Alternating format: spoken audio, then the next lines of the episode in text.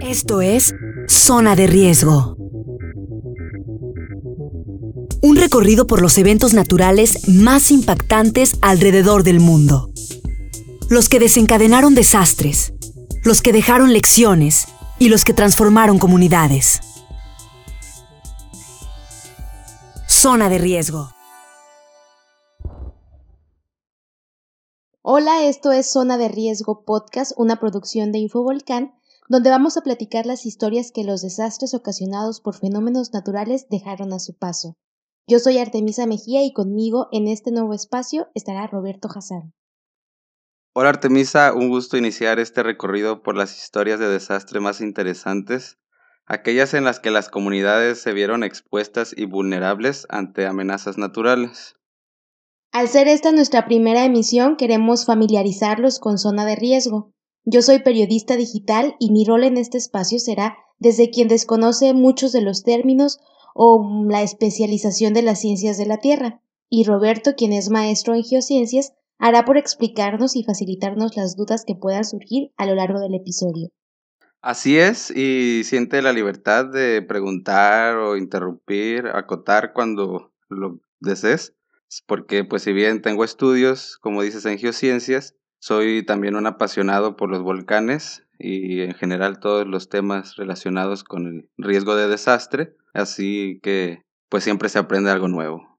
Bien, pues así les damos la bienvenida a este primer episodio de Zona de Riesgo Podcast.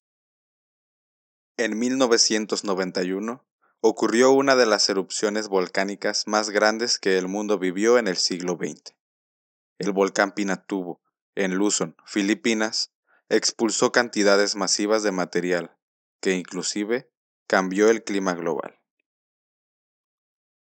Aunque la erupción causó cientos de muertes y daños con un impacto social y económico severo, los esfuerzos de monitoreo exitosos redujeron en gran medida el número de pérdidas.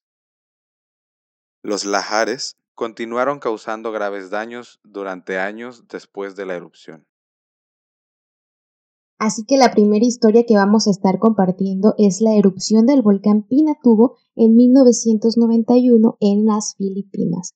Esta es considerada la segunda erupción volcánica más grande del siglo XX, que pues según los estudiosos está solo por detrás de la, erupción del volcán Novarupta en Alaska en el año de 1912 pero se dice que es la más grande de este siglo en afectar un área densamente poblada.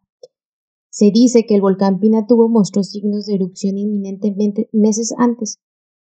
Así es, Artemisa, el 12 de junio, tres días antes de la gran explosión, justo el día de la independencia en Filipinas, comenzaron las erupciones intermitentes.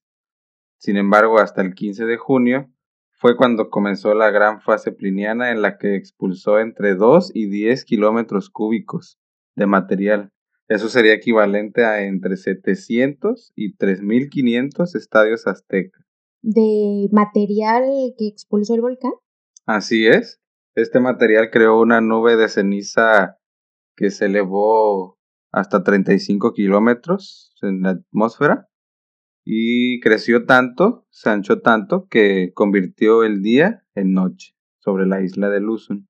También sabemos que el paso de un tifón coincidió y pues esto empeoró mucho las cosas. Imagínense una erupción volcánica y todos los desastres que causa un tifón.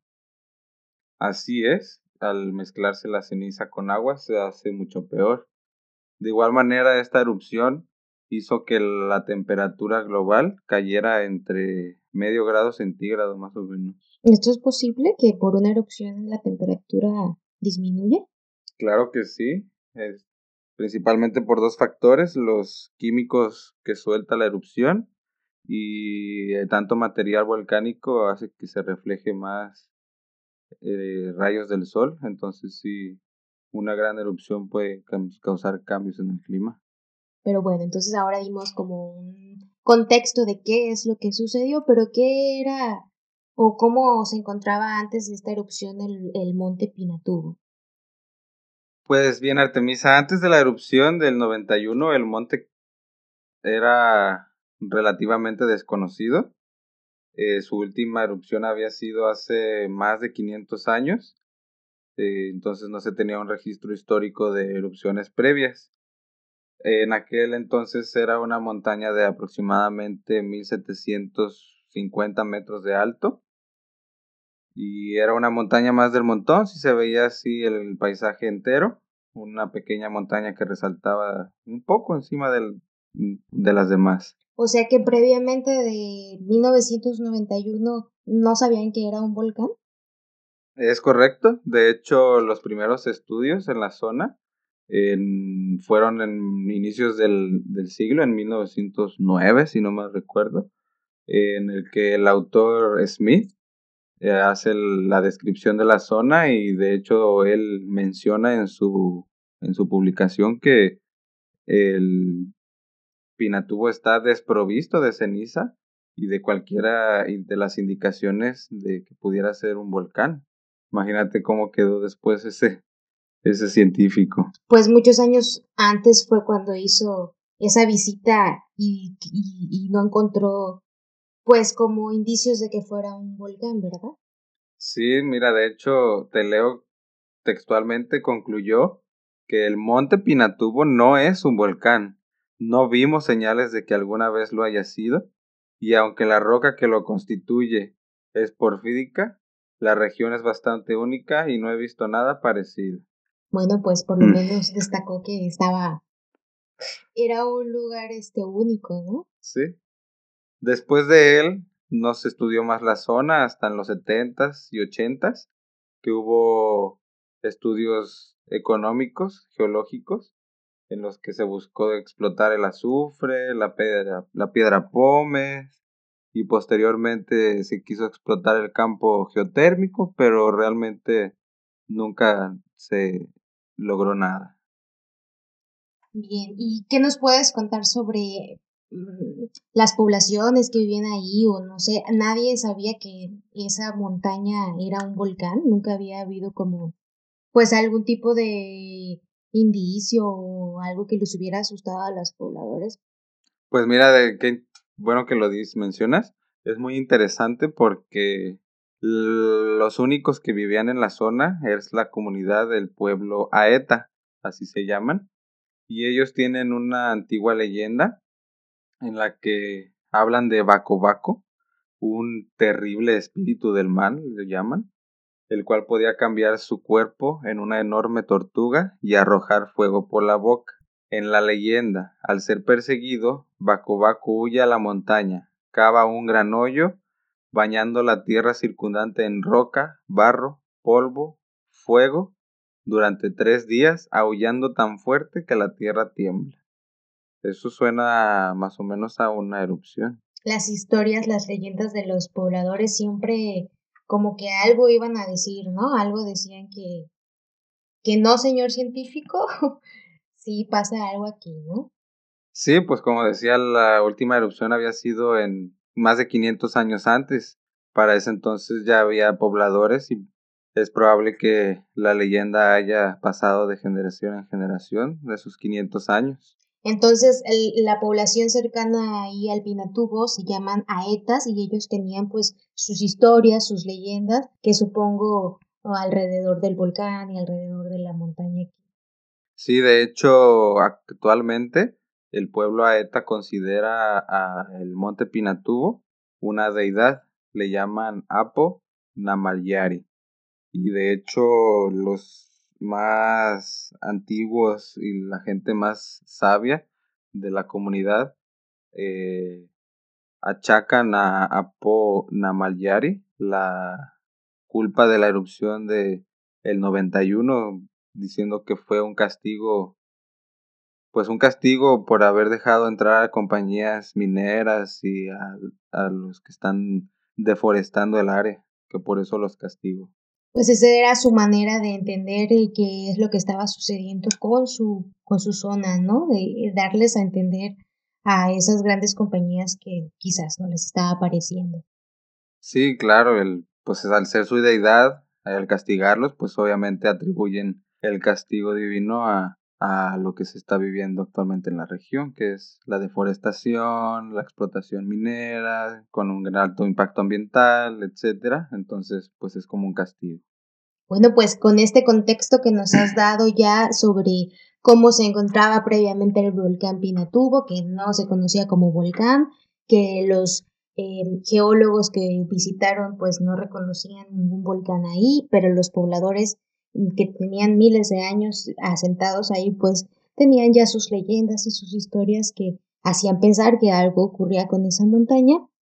Y un dato que, bueno, un, interesante que se me hizo para contextualizar este volcán es que las películas Volcano y Pico de Dante eh, se menciona el Pinatubo en ellas y en la última, en la de Pico de Dante, hay un personaje que es un vulcanólogo que eh, estudió esa erupción en 1991, supuestamente, ¿no? Ahí lo representan. Entonces está presente el Pinatubo hasta en la industria del cine. Sí, pues es que en 91 y las películas se estrenaron en el 97, entonces estaba bastante fresca la erupción para entonces. Seguían ocurriendo lajares todavía. Bueno, pues esto fue como un poco de contexto del volcán Pinatubo y lo que sucedía o sucedió previo a a la erupción que causó este desastre. ¿Qué te parece si vamos a un corte para después conocer lo que ocurrió ya previamente y en la mera erupción? Sí, vamos a un corte y regresamos ya de lleno con lo que ocurrió durante la erupción.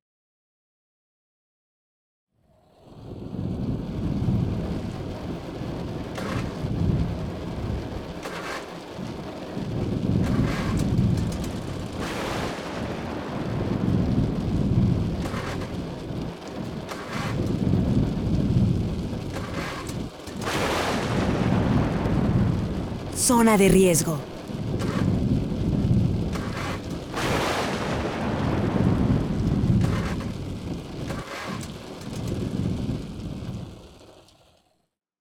Continuamos platicando sobre la erupción del volcán Pinatubo, que fue en el año de 1991, y hay un dato muy interesante y es que meses antes de la importante erupción hubo una serie de sismos que fueron reportados por los habitantes ahí cercanos a la zona. Sí, fue hasta el 2 de abril por la mañana que hubo una serie de erupciones en la cima del Pinatubo. Sin embargo, los únicos que la vieron fue el pueblo Aeta. Esta comunidad, al preocuparse por el volcán, fue con la hermana Emma Fondeville, que era una misionera que se encontraba ahí con ellos, y le dijeron a ella que había hecho erupción el volcán, por lo que decidieron juntos ir hablar con los científicos del Instituto Filipino de Vulcanología y Sismología, a lo que estos respondieron acudiendo al volcán. Y en efecto, eh, descubrieron que sí habían ocurrido unas erupciones y de hecho seguían ocurriendo.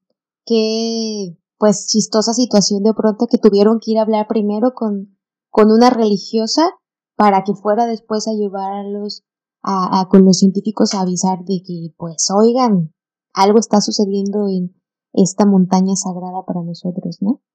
Sí, así es.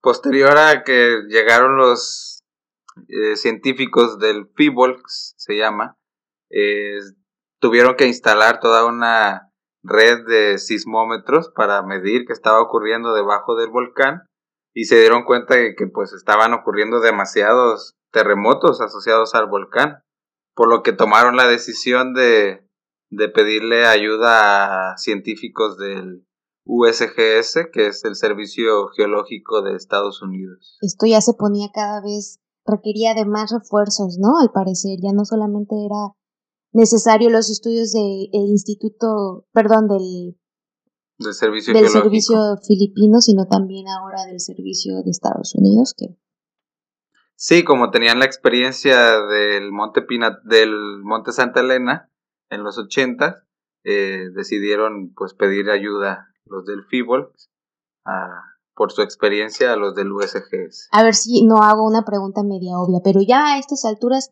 ya sabían que era un volcán, ¿verdad? Sí, ya cuando vieron que estaba haciendo erupción y con terremotos, sí. Ahora sí ya les creyeron a los pobladores aetas. Así es. Sí, entonces, eh, 23 días después, hasta el 23 de abril, fue que llegaron los científicos del Servicio Geológico de Estados Unidos, ya con equipos mucho más modernos, eh, pues gente mucho más preparada, con mayor experiencia, eh, como parte del programa de asistencia para desastres provocados por volcanes de este servicio. Eh, principalmente porque había unas las bases aéreas de la Fuerza Aérea estadounidense muy cerca del volcán. Ah, y había entonces, no era... Sí, había intereses de por medio. Tenían su base aérea ahí, ¿verdad? Bueno, pues también era importante para ellos. Y entonces, ¿qué es lo que llegaron a hacer los del servicio geológico ya que, que estuvieron en la zona? Pues lo primero fue conocer la historia del volcán para saber a qué estaban expuestos. Ya una vez que hicieron todo el mapeo geológico, etcétera, definieron cinco etapas de alerta volcánica, siendo el uno el nivel sísmico bajo en el que estaban y siendo cinco erupción muy fuerte ocurriendo en este momento. Este, se decidió hacer alertas diarias para alertar a la población eh, por todas las vías, periódicos, charlas directas, radio, etc. De hecho, es muy interesante que para enseñarle a la población a qué se enfrentaban, qué eran los peligros a los que estaban expuestos, eh, tomaron material de los famosos vulcanólogos franceses, los Kraft, eh, que habían grabado material volcánico eh, y los pidieron prestado para enseñárselo a la gente de que era un flujo piroclástico, que era un flujo de lava, entonces para prepararlos de lo que podían esperar. Todo ese material que estos famosos vulcanólogos habían recopilado les sirvió entonces para pues mostrar de alguna forma a la gente cómo era una erupción. Sí, en ese entonces no había tanto material como hoy en día.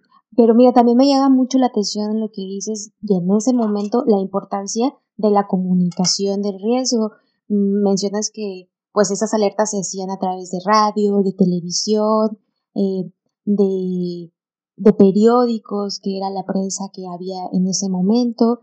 Y pues es impresionante, bueno, en ese momento no había internet al alcance de toda la gente.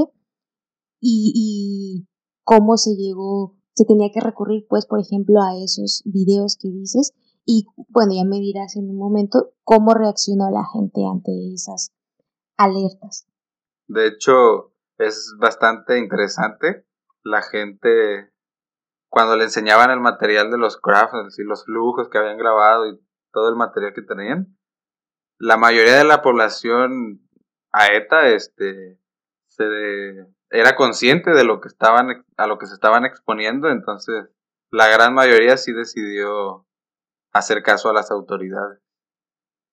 Hubo una una como rápida educación, vamos a decir, una rápida pues no sé si rápida sea la palabra, pero miren, esto puede pasar, vámonos de aquí, ¿no? Sí, fue muy eficaz y eficiente la, la comunicación del riesgo, como dices se abarcaron muchos canales para tratar de llegar a toda la población.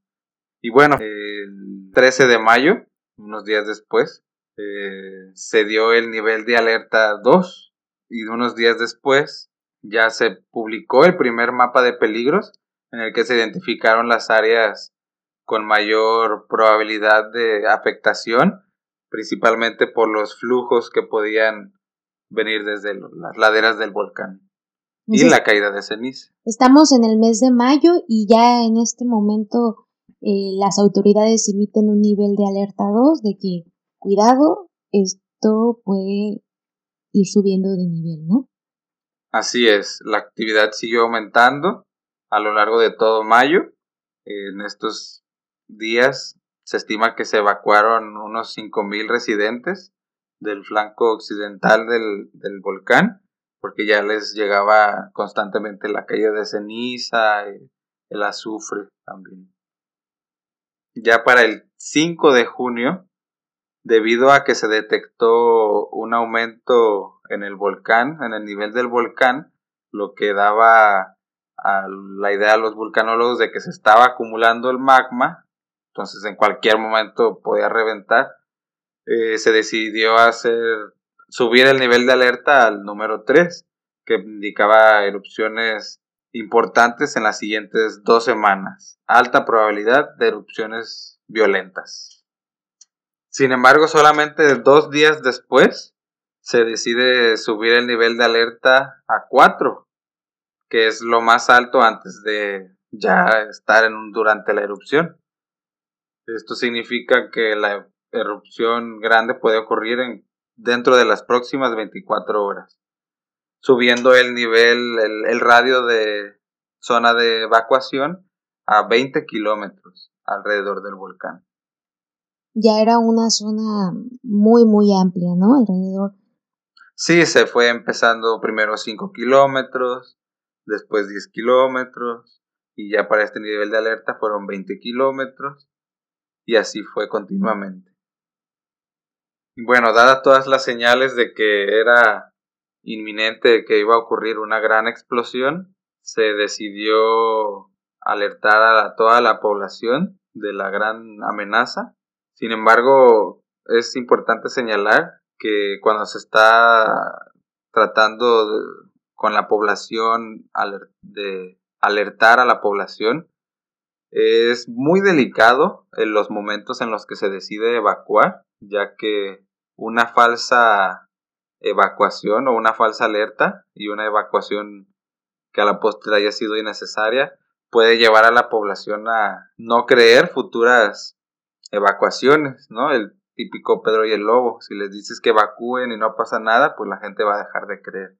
Entonces, tanto los científicos del FIWOLKS como del Servicio Geológico estadounidense tenían ahí la incertidumbre de cuándo dar la alerta máxima y cuándo evacuar ya una mayor zona. Claro, ¿qué tal que decimos muy pronto y, y, pues fueron muchos, varios días, ¿no? También uno se, bueno, yo me imaginaría que ah, ocurre una erupción y ya finaliza quizás ese mismo día y no aquí con todo lo que hemos conocido previamente, pues ya venía preparándose para lo que hemos dicho que es como la gran erupción el día 15 de junio, ¿no? Sí, como vimos empezó todo el 2 de abril, entonces fueron unos meses en los que fue una situación bastante compleja de manejar. Porque a lo que hemos leído y nos has compartido de tu investigación que hiciste para este programa, pues la emisión de ceniza seguía y seguía y continuaba viendo la caída de... Sí, de material. Los primeros flujos empezaron a ocurrir en las laderas del volcán y cada vez eran erupciones mucho más grandes. Y como tú decías, si se evacuaba demasiado pronto, mucha gente al ver que no ocurría nada, pensarían regresar a sus casas y eh, ocurriría el gran, la gran erupción una vez que regresaron, ¿no? Entonces era el peligro. Porque pues no se sabía eh, tal día, pues supongo que hasta la fecha no se puede saber, tal día va, va a ser una muy grande erupción algún volcán, pues imagínate todo lo que, lo que se salvaría, ¿no? Sí, entonces el 10 de junio se ordenó la evacuación de la base aérea Clark, que era la más cercana al volcán. Imagínate, casi como 14 mil este, militares junto con sus familias tuvieron que ser trasladados a otra base naval eh, y solamente se quedaron ahí para continuar las labores de monitoreo y ocupación, pues, eh, aproximadamente 1.500 personas. Ya para el 12 de junio, cuando iniciaron las explosiones intermitentes y grandes columnas, se decidió aumentar el rango de evacuación eh, debido al que se subió el nivel de alerta 5 advirtiendo a todos los residentes más allá de 20 kilómetros, pues que evacuaran la zona. Ya para esta etapa se obligó a los pocos que quedaban en la base que tenían que irse al pueblo más cercano que era de el pueblo de Los Ángeles, con una población en ese entonces de unos 230 mil habitantes, imagínate.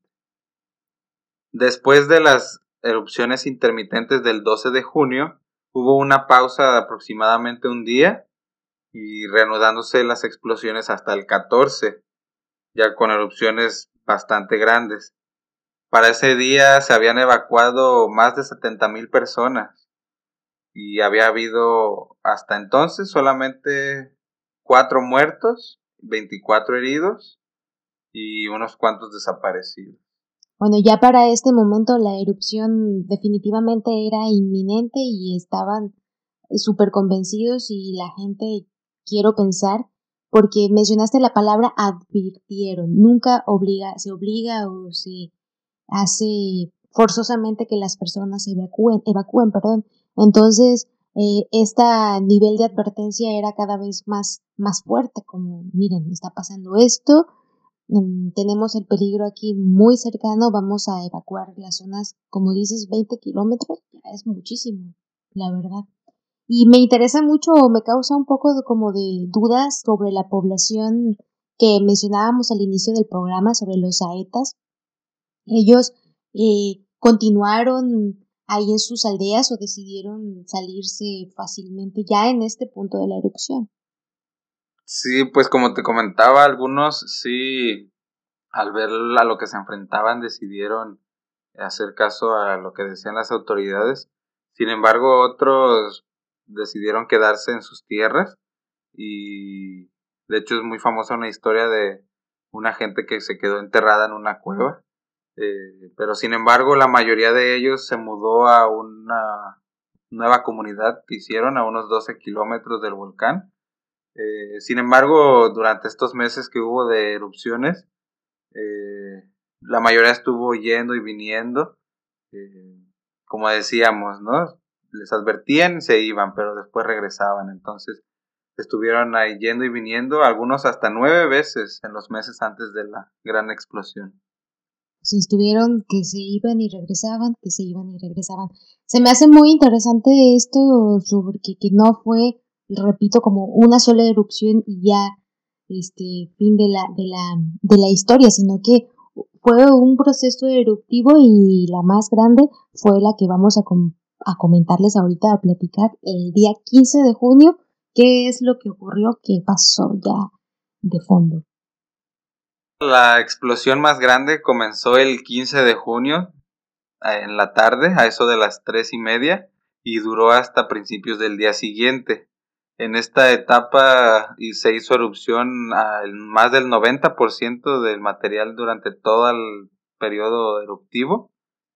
Esta explosión del 15 de junio llegó a una altura de 35 kilómetros en la atmósfera eh, y los efectos, como mencionábamos, se vieron eh, empeorados por las fuertes lluvias y los intensos vientos que estaba generando el tifón coincidente Yunya.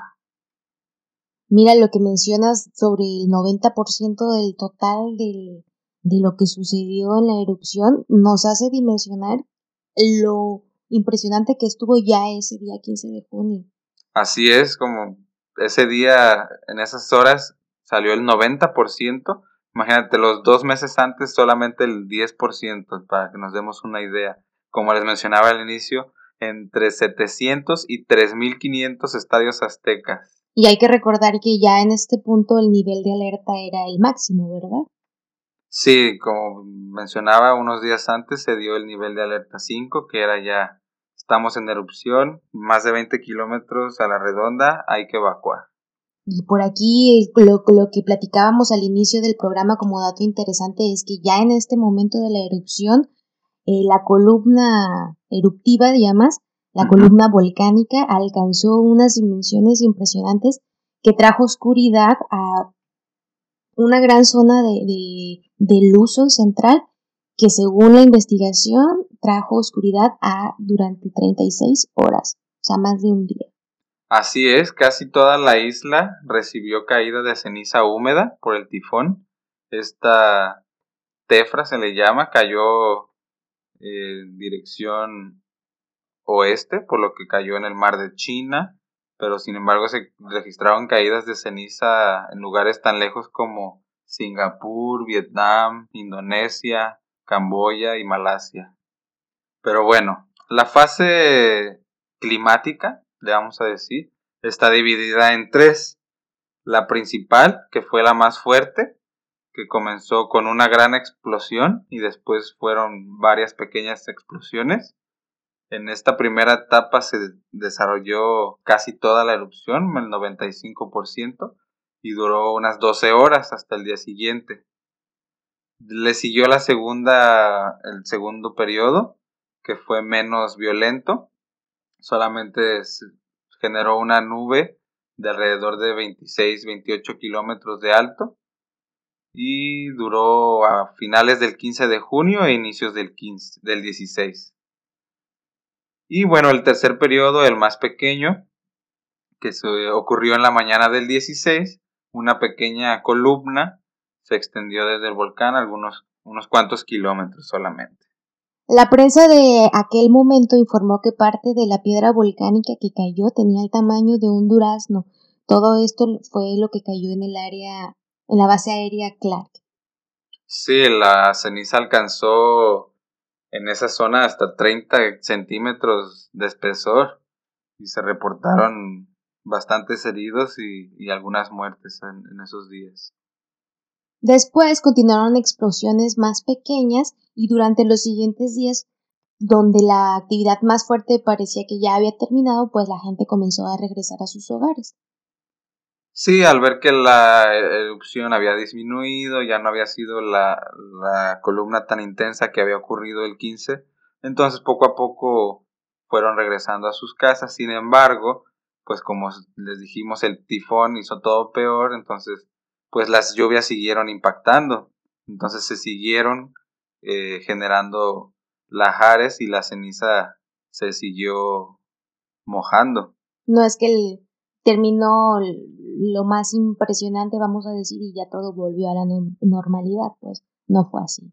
No, como les mencionaba, la ceniza al combinarse con el agua se hace una especie de cemento, un concreto muy, muy pesado, por lo que la mayoría de edificios, casas, al tener una capa considerable acumulada en los techos de ceniza y si es húmeda, pues muchos de ellos terminaron por derrumbarse, que fue ahí donde hubo una de las mayores cifras de muertes por el colapso de edificios. Hasta el 26 de julio siguió cayendo ceniza en, en las poblaciones cercanas después de que 1.2 millones de personas perdieron sus hogares o su medio de vida, sus animales, sus casas, en fin, Cien mil casas habían sido aplastadas o pues enterradas y unas noventa mil personas permanecieron todavía en, en los centros de evacuación. Sí, así es. De hecho, los informes de víctimas eh, en los días posteriores a la erupción ascendieron a más de 400, 435 víctimas. Y bueno, la actividad continuó más o menos similar con pequeñas erupciones hasta finales de octubre del año siguiente, de 1992, cuando por fin se dio por terminado ese periodo eruptivo. Sin embargo, ya la actividad fue muy a la baja. Y esto se quedó para la población como un evento demasiado importante, creo pensar yo, más bien por lo previo que por lo, por lo que sucedió en el momento, aunque ya ahorita vamos a platicar sobre los efectos posteriores de la erupción. Sí, pues todo el paisaje que rodeaba al Pinatubo cambió radicalmente, de ser áreas densamente boscosas, eh, pasó a un escenario completamente gris, lleno de ceniza. La vida de los pobladores se vio drásticamente alterada. Los aetas cambiaron totalmente su estilo de vida, la población de la zona tuvo que cambiar su modo de subsistencia.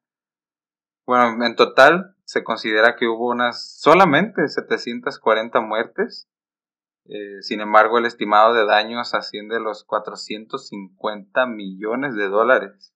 Como decías, más de 2 millones de personas de 300 comunidades distintas se vieron afectadas, en la mayoría por la caída de ceniza la cual, como te decía, cambió su modo de vida al dañar los cultivos y todo lo que se podía sembrar en la zona.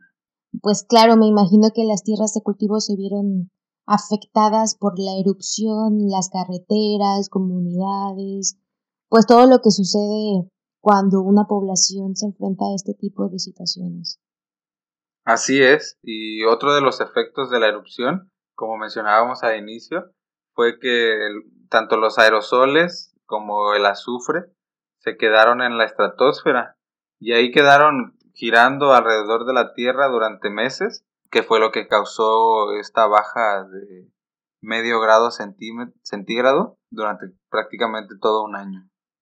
A mí lo que me hace pensar mucho es que uno de las más afectados o uno de los más afectados fue el pueblo Aeta, que era el que vivía más cercano o que quizás tenía más conexión, por decirlo de alguna forma, con el volcán. Porque después mm, de que las áreas que rodean el volcán fueron declaradas, declaradas seguras, muchos aetas regresaron a sus antiguos pueblos solo pues para encontrarlos destruidos y quizás un, panorama triste para ellos y devastador. Sí, de hecho es algo que se suele dar en, situaciones así en las que se ven eh, obligados a evacuar, a reubicarse las comunidades, que al momento de reubicarse pues cambia drásticamente su estilo de vida y los que se rehusan a reubicarse pues viven con una baja calidad de vida después de la erupción por todos los efectos que esta tiene. Como el caso de los aetas, pues terminaron mudándose a la capital consiguiendo trabajo ocasional de agricultores o de constructores y en general la, la, la sociedad aeta se ha visto muy fragmentada y ya integrada a la cultura de las tierras bajas. Y es curioso porque iniciábamos este programa diciendo que esa comunidad era de las que alertó o se daba cuenta previamente que algo ocurría con la montaña que al principio no sabían que era un volcán. Sí, así es, sería interesante que hubiera pasado si hubieran estado ahí los Aeta, como hubiera sido la, la explosión, que tanto hubiera afectado. Porque, pues como vimos, el número de muertos, aunque pues es muy alto, no es nada en comparación con lo que pudo haber sido. Ha sido de verdad un viaje muy extenso, ojalá que no los hayamos eh, vuelto locos un poco con todas las cifras que manejamos, pero es muy interesante para dimensionar el alcance que tuvo esta erupción y como es el objetivo del podcast, pues ha sido muy interesante eh, hacer el recorrido por este suceso, la verdad, es lo que deseamos en Zona de Riesgo Podcast, ir haciendo una pequeña cronología y ir conociendo juntos qué es lo que sucedió en diferentes historias. No sé qué te pareció a ti, Hassan, que tú preparaste eh, esta investigación. Eh, pues espero que hayan disfrutado y pues cualquier eh, duda y comentario y sugerencia estamos abiertos ahí a que nos dejen su comentario en la página de Infovolcán o aquí mismo en el, en el post para hacer de esto algo que haya retroalimentación, ¿no? Por parte del público que nos escucha y de nuestra parte, pues la idea es esa, ¿no? Generar experiencias, aprender de estas experiencias para aplicarlo localmente cada quien Claro, es lo que me parece súper interesante, por ejemplo, en este caso, eh, de la comunidad AETA, que eh, pues aún con sus historias, con sus leyendas, pero tenían una pequeña noción y quizás si ellos no decían nada, como tú dices, que pasaba, o si les hubieran hecho caso un poquito antes, a lo mejor también que hubiera pasado. Sí, interesante. Pues ojalá que les haya gustado esta emisión. De verdad esperamos sus comentarios. Si tienen eh, historias que quieren que investiguemos y podamos platicar en los siguientes episodios, pues también sería súper interesante. ¿Qué les gustó de este formato? ¿Qué no? ¿Qué le quitaríamos? ¿Qué le pondríamos? Y bueno, ¿a ustedes qué les pareció en general esta historia del Pinatubo? Bueno, así despedimos esta emisión. Esperemos que les haya gustado. Y recuerden, elaboren su plan familiar de protección civil y nos escuchamos en el siguiente episodio. La erupción de 1991 se clasificó como 6 en el índice de explosividad volcánica, siendo unas 10 veces más grande que la del Monte Santa Elena en 1980. A pesar de su enorme tamaño y la densidad de población alrededor del volcán, el desastre fue menor gracias al monitoreo y la reacción de las autoridades. Actualmente, el nivel de alerta para Pinatubo es de 1, en una escala de 0 a 5, lo que no representa una erupción inminente. En un radio de 30 kilómetros alrededor del volcán viven 1.150.000 personas. Hoy en día, el lago dentro del cráter del volcán Pinatubo es un bello atractivo turístico.